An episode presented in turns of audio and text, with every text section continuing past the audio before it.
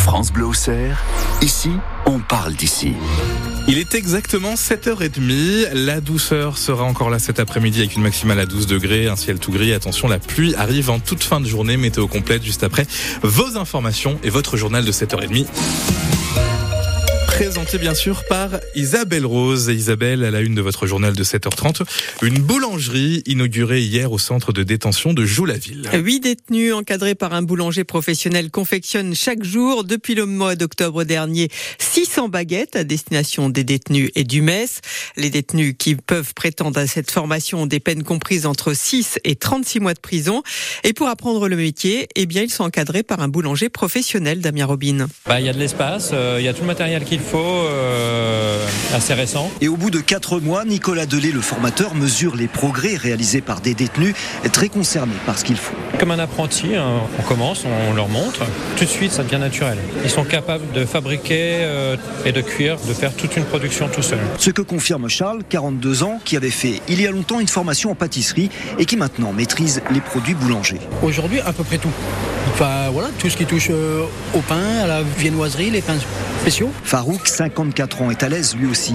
La boulangerie, ça casse la routine de la prison. Ça évite de, rester enfermé en cellule. Ça fait sortir, on a un boulot, on a un salaire. Et on apprend, on apprend. moi, j'ai 54 ans, aujourd'hui, je suis boulanger. Ben, donc, moi, je me dis que d'avoir un métier, d'avoir un diplôme qui puisse ben, ça sert, ça sert, ça aide. Et ça aide d'autant plus que ces détenus sortiront de prison dans quelques mois avec en poche ce certificat de qualification professionnelle en boulangerie.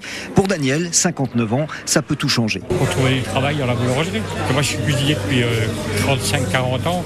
la boulangerie, ça m'amène un plus pour mon travail. Et en plus de la boulangerie, le centre de Joux-la-Ville propose aux détenus des formations qui préparent au métier de l'informatique et du bâtiment.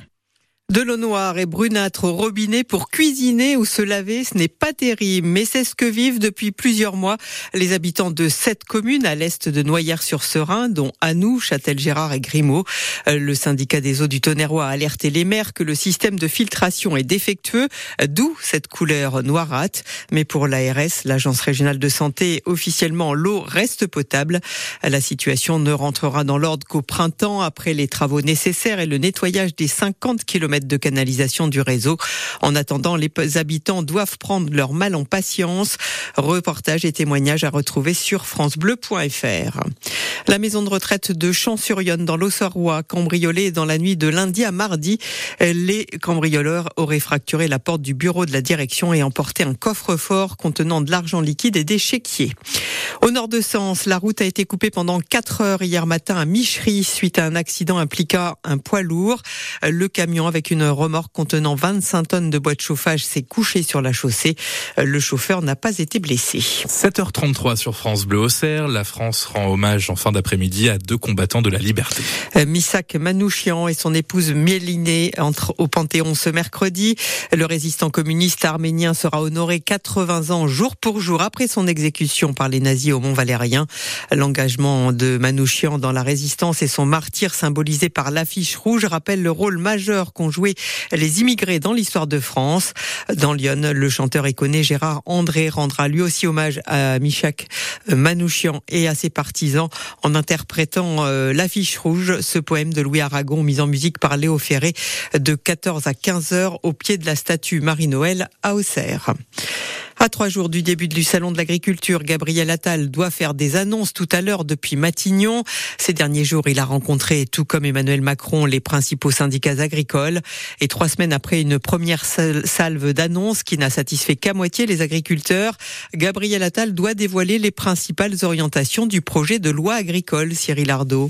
L'objectif, c'est de montrer que le gouvernement a pris conscience de la grande colère des agriculteurs et pour cela, pourquoi pas inscrire la souveraineté alimentaire dans la loi? Cela doit être confirmé tout à l'heure par Gabriel Attal. Il devrait être question aussi du plan Ecofito sur les pesticides, de simplification des normes sur le stockage de l'eau par exemple ou encore d'un assouplissement des règles pour la transmission des exploitations aux plus jeunes, une mesure très attendue par le monde agricole. Le Premier ministre annonce aussi une mission parlementaire pour faire évoluer évoluer la loi Egalim d'ici l'été, avec à la clé une meilleure rémunération des producteurs.